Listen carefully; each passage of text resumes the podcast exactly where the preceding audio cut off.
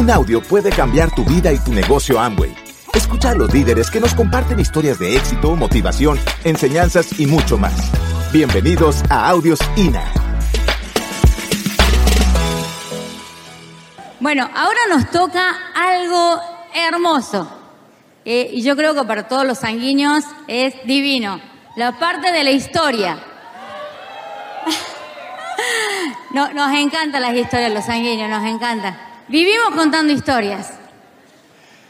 Y en esta oportunidad eh, es una situación especial porque estamos viviendo, no sé si les dije, desde Catamarca, Argentina, viviendo la mejor etapa de nuestras vidas.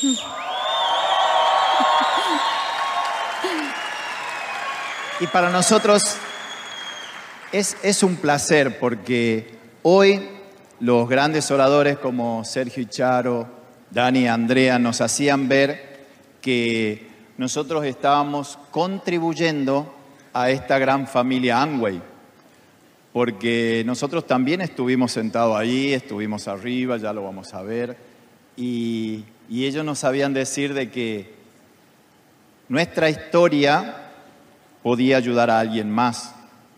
Y ahí empezamos a encontrarle sentido a muchas situaciones de vida.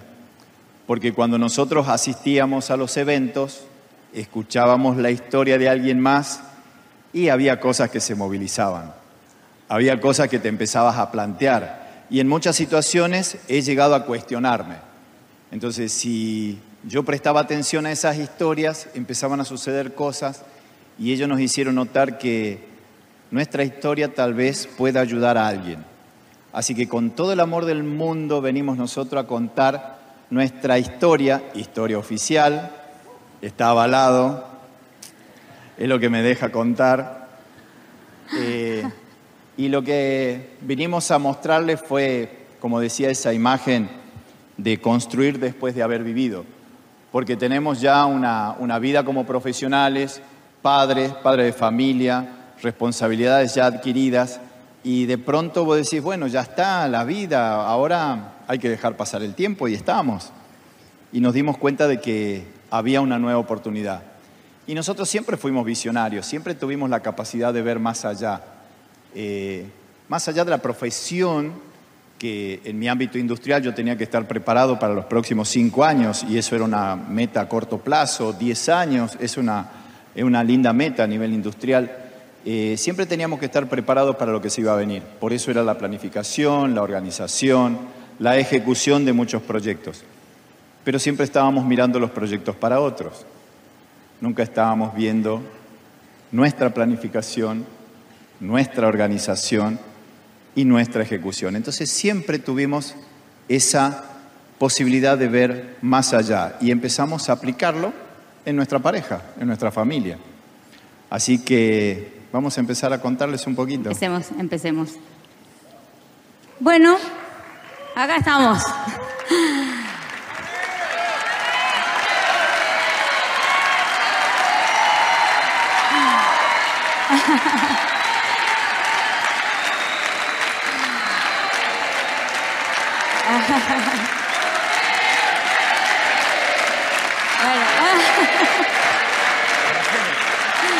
Sí. bueno.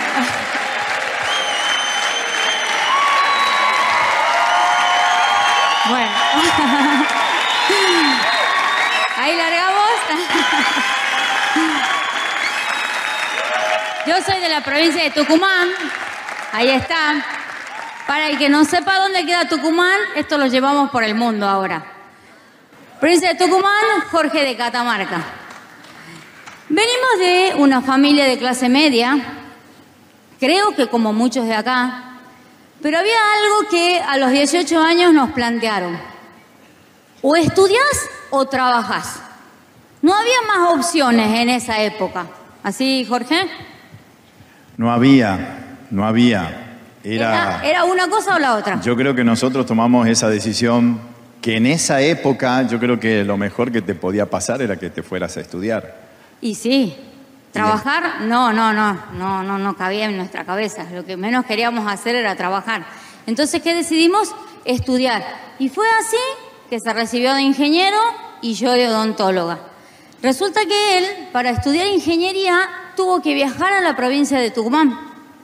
Entonces ya recibidos es cuando nos conocimos. ¿Y qué pasó? Claro, nos conocimos. Él, ingeniero, yo odontóloga, cada uno trabajaba como empleado, ¿se acuerdan? Trabajábamos como empleados, es, decir, 14 horas él, 14 horas yo. Sinceramente nos veíamos bastante poco en el noviazgo. Creo que los fines de semana. Era la pareja perfecta. Yo decía, con vos me voy hasta el fin del mundo y más allá. Claro, no nos veíamos nunca. Bueno, y así es que, obviamente, tuvimos seis años de novio, o sea, éramos grandes, seis años de novio. Era como que ya como había pasado los 30 él, dilataba la cosa, dilataba el hecho de, che, formalicemos. Me tuvieron que bajar de la palmera. Se imagina que ya tenía yo 33 años y Jorge tenía 37. Sí. Y empezamos a pensar, sí, yo digo, bueno, o sea, en algún momento me tiene que decir que nos casemos, que tengamos hijos, o sea, algo. Entonces surgió la, pregunta, eh, ¿estaría bueno tener hijos? Sí, estaría bueno tener hijos. Pero bueno, ¿qué hacemos? Trabajamos 14 horas y hay algo que teníamos en claro, que queríamos ser papás. No queríamos dejar nuestros hijos a las abuelas, ni una, niñera, nada. O sea, queríamos ser papás presentes. Entonces dijimos, bueno, queremos ser papás presentes, listo. Yo le dije, bueno, Jorge, perfecto, nos casemos, pero tenemos que hacer algo para tener más tiempo. Entonces Jorge dijo, mira, se me ocurre una idea. Abramos una planta de deshidratados pero no la hablamos acá en Tucumán porque hay mucha gente. Y bueno, ustedes saben cuando el hombre quiere las cosas, cómo le empieza a enredar. Entonces, ¿qué hizo? Me dijo, vámonos a Catamarca, que ahí es más tranqui, podemos estar alquilar algo en el campo, abrimos la planta de deshidratados, los tenemos a los hijos ahí. Bueno, pintaba como la familia Ingalls y digo yo, está bien, listo, acepto. Como él me propuso eso, claro, yo dije, esta es la mía. O sea, quiere llevarme allá, quiere que tengamos hijos, todo listo. Bueno, yo acepto, Jorge. Pero ¿sabes qué? Nos tenemos que casar. Si no, no. Entonces me dijo... Creo recordar me había olvidado. Entonces, ¿qué pasó? Él me dice, bueno, Ale, o sea, pedí turno, mientras tanto yo voy haciendo todo lo de la planta, voy alquilando. Claro, él pensaba que yo iba a pedir turno y iba a sacar turno de acá cuatro meses, cinco meses. No sabía que era la Alejandra. Un viernes me planteó eso yo lo hablo por teléfono a la tarde y le digo, el día martes tenemos turno.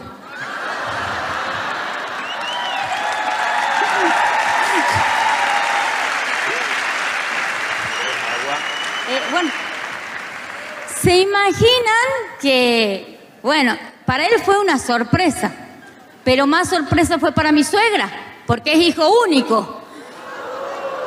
Se, se quería morir mi suegra. Yo voy a hacer que tome agua, cosa que se calle un poquito porque me estoy poniendo incómodo. ¿Cómo le explico a mi mamá? 37 años tenía. Pero es mi mamá. Recuerdan que mi mamá dijo, negro, ¿en dónde te metes? Ese negocio te va a hacer perder todo y que hoy es la mejor que hace el negocio, que consume, recomienda y vende y tiene clientes. Bueno, esa era mi mamá que estaba perdiendo su hijo ahora, en manos de una ladrona. Para colmo, la ladrona tucumana. Cierra todo. No seas malo. Eh, entonces, listo, nos casamos, nos mudamos, o sea, dejamos la profesión, dejamos de ser empleados. Yo dejé la odontología, él dejó la ingeniería, nos fuimos a vivir al campo, pasamos de ser empleados a emprendedores. Genial, no teníamos jefe, lo que producíamos lo secábamos y lo envasábamos y lo vendíamos, o sea, abrimos nuestra planta de deshidratados. Ahí lo ven a Jorge cosechando los tomates. Miren qué lindo, yo cuando veo eso recuerdo campo, campo. Uno dice, bueno, se fue al campo. Sí, pero esto es campo, campo, campo.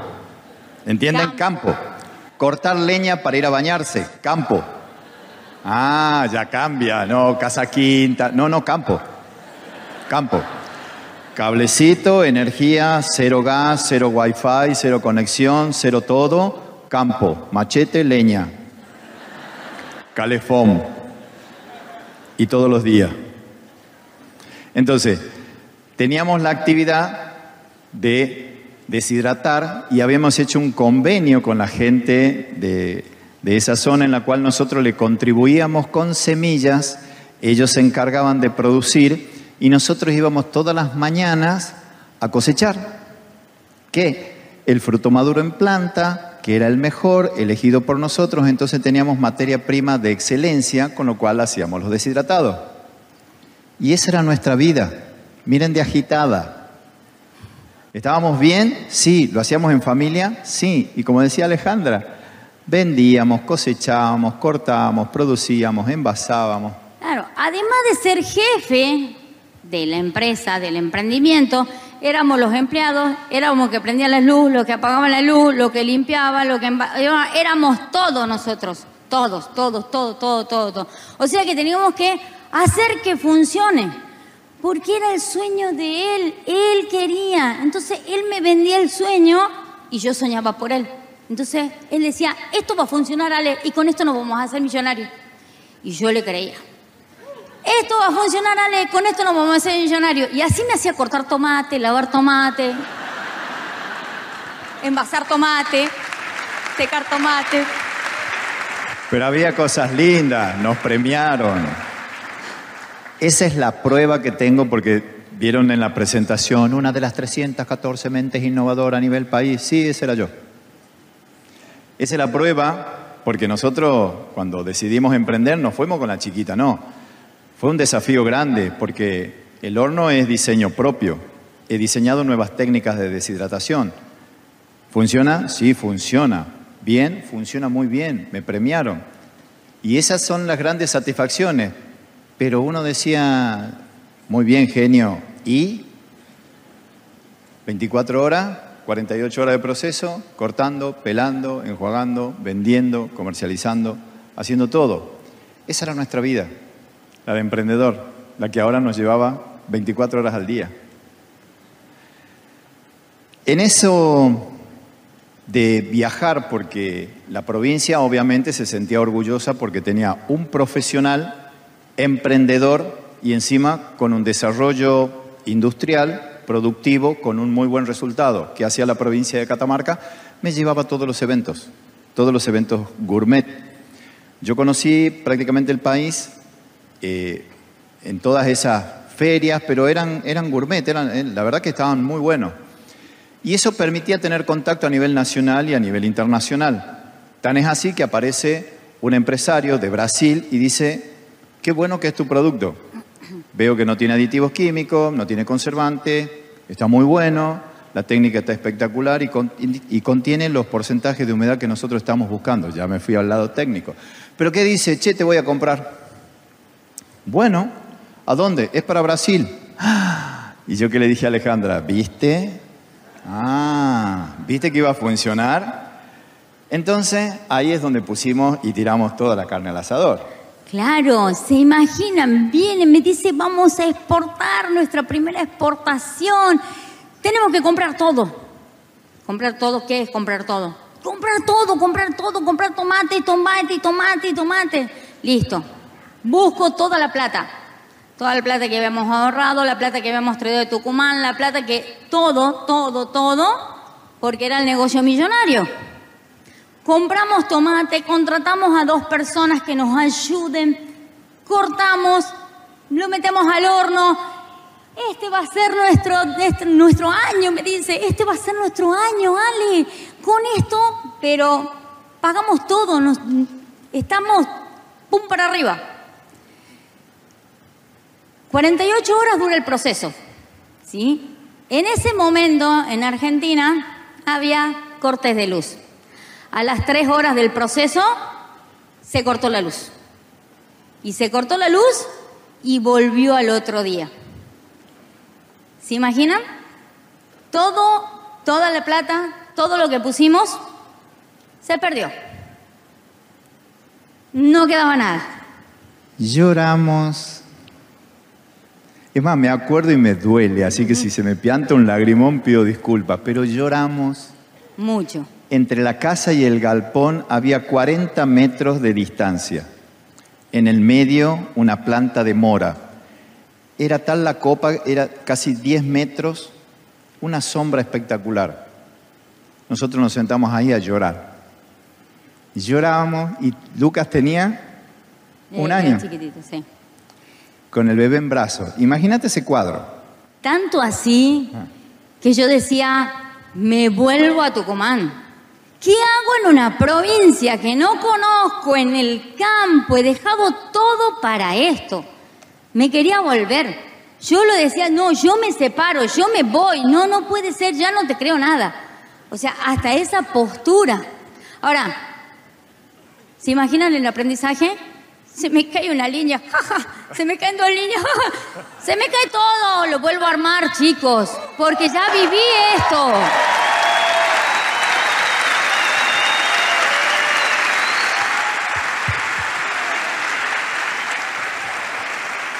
Increíble. Yo le decía, Ale, va a funcionar. Te prometo, te juro, va a funcionar porque esto ya lo vi.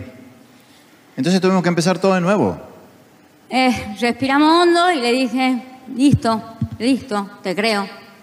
Esto tiene que funcionar, bien, vamos a volver a apostar. Pero ahora no teníamos plata. Entonces, ¿qué hicimos? Y tuvimos que volver a nuestra zona de confort. Yo a la odontología, Jorge a la ingeniería. Y además seguía la planta de desheratados. Pero ahora, ¿qué teníamos? Teníamos ahí en la cabeza lo que ganábamos como odontólogo como ingeniero, toda esa plata iba, ¿por qué? Porque tenía que funcionar. Tenía que funcionar porque era su sueño y él me vendía el sueño. Tenía que funcionar. Toda la plata la poníamos ahí. Toda la plata la poníamos. ¿Y qué pasó? Ya empezó a cortar el tiempo de nuestros hijos. Antes estábamos 24 horas con ellos. Entonces ahora tuvimos que reestructurar la familia. De nuevo. Entonces, ¿qué hicimos? Bueno, Jorge, yo voy a atender a los chicos a la mañana, a mis hijos. A la tarde que ellos van a la escuela, vos te vas a encargar de llevarlo a la escuela, de ir a las reuniones, todo, y yo voy a trabajar de odontóloga. Todo. Claro, trajimos el consultorio de Tucumán, instalamos el consultorio, hicimos todo para que funcione. O sea, el único objetivo de volver a la profesión era que la planta de deshidratado funcione, que el emprendimiento funcione. Íbamos a hacer todo para que funcione. Y fue así que de repente, ustedes han visto cuando uno dice, che, de la noche a la mañana, ahí estamos nosotros, esa era nuestra vida, éramos felices con la información que teníamos. Ale. Porque todo lo que le decimos uno dice, che, pero la verdad que la estaban pasando mal. No, éramos felices. Con la información que teníamos éramos felices. Díganme que no hay felicidad ahí. Miren esas caras. Esa era la casa, ese era el campo. Obviamente ya le había metido tecnología solar, todo. Esa casa funcionaba sola. Pero eso éramos nosotros. Felices con la información que teníamos. Disfrutábamos todos los días, 24 horas, juntos, como dijo la familia Ingalls.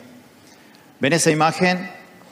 Después de ocho años de trabajo, 24 horas al día, tuvimos la, po- la posibilidad de planificar una vacaciones, una. después de ocho años. 52 semanas al año de trabajo. Y pudimos planificar una. ¿A dónde nos vinimos? A Mar del Plata. Vinimos acá a Buenos Aires. Y por primera vez pudimos conocer el mar en familia. Y uno dice, che, pero son profesionales. Sí, pero trabajábamos. No teníamos tiempo para vacacionar. Entonces, en esa imagen éramos felices. Y fue uno de los momentos más lindos que vivimos en familia porque pudimos ir de vacaciones.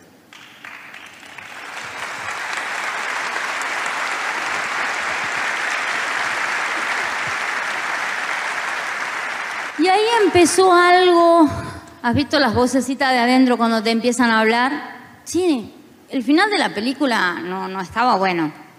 Eh, no sé, no, no, no, no estaba bueno.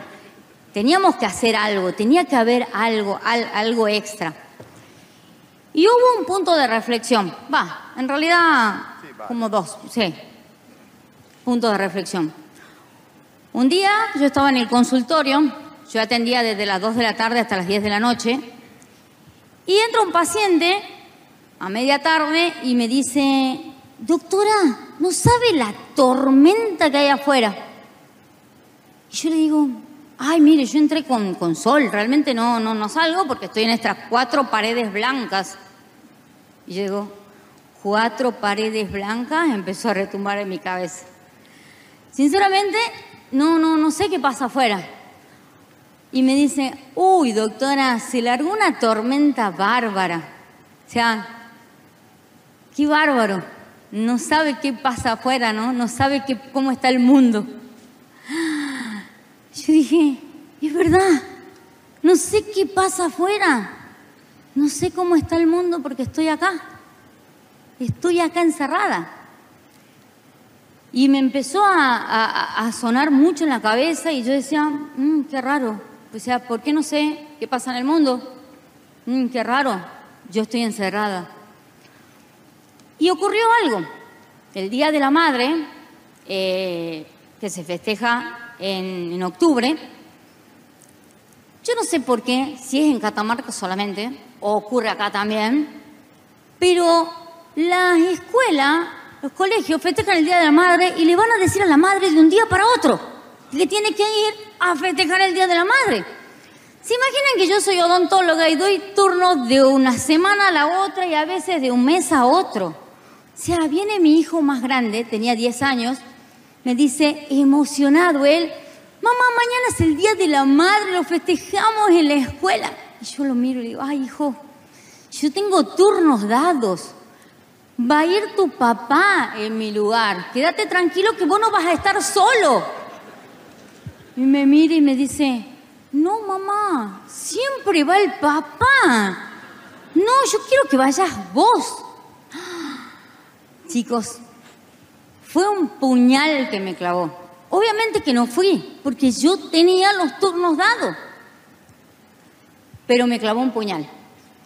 Y ahí fue mi cabeza que empezó a pensar, yo vine a criar a mis hijos. Y tengo mi hijo de 10 años que me está diciendo que no estoy presente. Digo yo, ¿qué estoy criando? ¿Qué le estoy dando a mi hijo? Si yo vine para otra cosa acá. Entonces digo yo, no, no, no, no, no puede ser posible. Algo tengo que cambiar. Obviamente que no le dije nada a Jorge, me la guardé. Y me la guardé bien guardada porque digo, no, él no me va a entender. Pero era una bomba que en cualquier momento iba a estallar. Gracias por escucharnos. Te esperamos en el siguiente Audio INA.